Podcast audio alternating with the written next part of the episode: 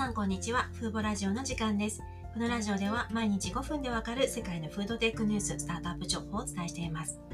今回のニュースはコーヒー好きな方にとてもおすすめのニュースです。コーヒー好きな方だと1日何杯ぐらいコーヒーを飲むでしょうか？私もコーヒー好きなんですけども、だいたい1日に4、5杯は飲んでいますね。毎朝大抵朝4時頃に起きて仕事を始めるんですけど4時から7時までに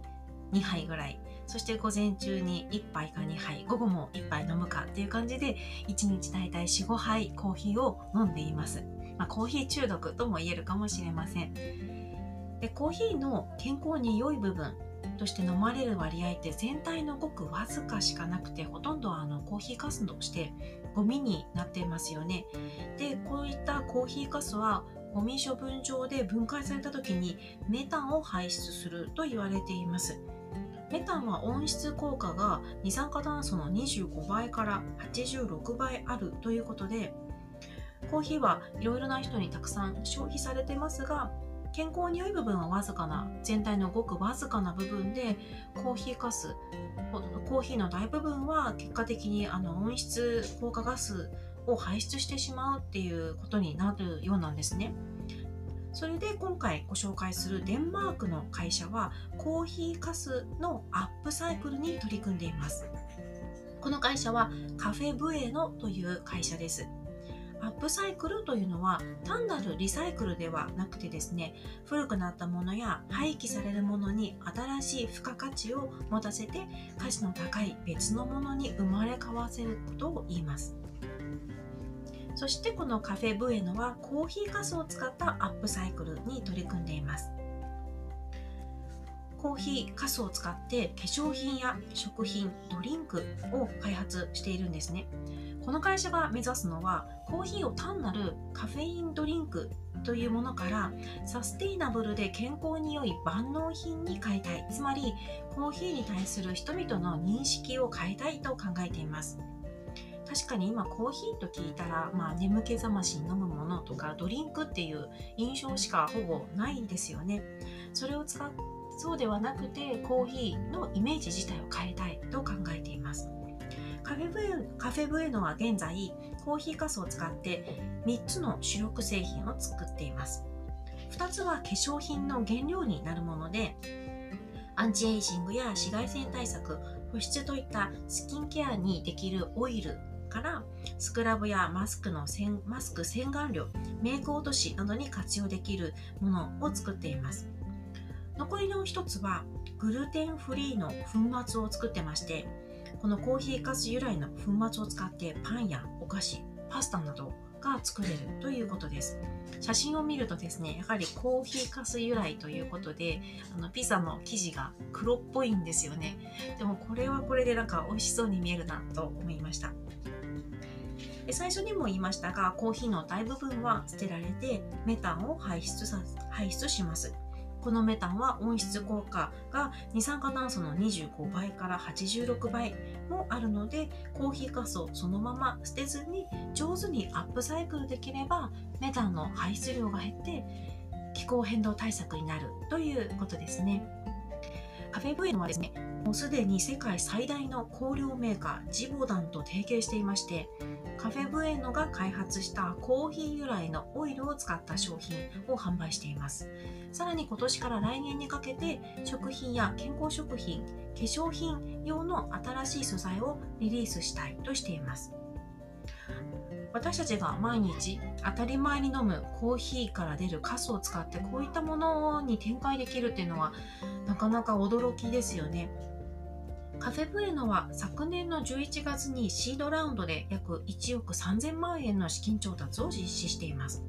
本社はデンマークにあるんですが、共同創業者3名の男性は皆さんコロンビアの起業家の方たちなようなんですね。で、他にもこういった取り組みがあるのか調べたところ、コーヒーガスを使っていろいろな開発に取り組むスタートアップが、スタートアップがありました。例えば、使用済みのコーヒーガスを自宅で再利用してキノコを栽培できるキットを作っている会社もありました。あとですね、意外なことに、フォードとマクドナルドがコーヒーカスを利用して車の部品を作っているというニュースもありました。またコーヒーかすからコーヒーカップを製造している会社もあります。ちなみにカフェブエノがどうやってコーヒーかすを集めているのか気になりますよね。フェブエノはデンマークにあるホテルなどと提携してコーヒーかすを回収しています。こうすることで提携するホテルなど企業にとっては気候変動に取り組めることでブランドのイメージアップにもつながりますよね。ホームページによると現在3つの企業と提携しているようです。ただロゴからちょっとそのホームページその提携先の企業へにクリックできない形になっていてロゴを見るだけではあの企業名読み取れずにどういったところかわからないんですけど一つはホテルになっていました。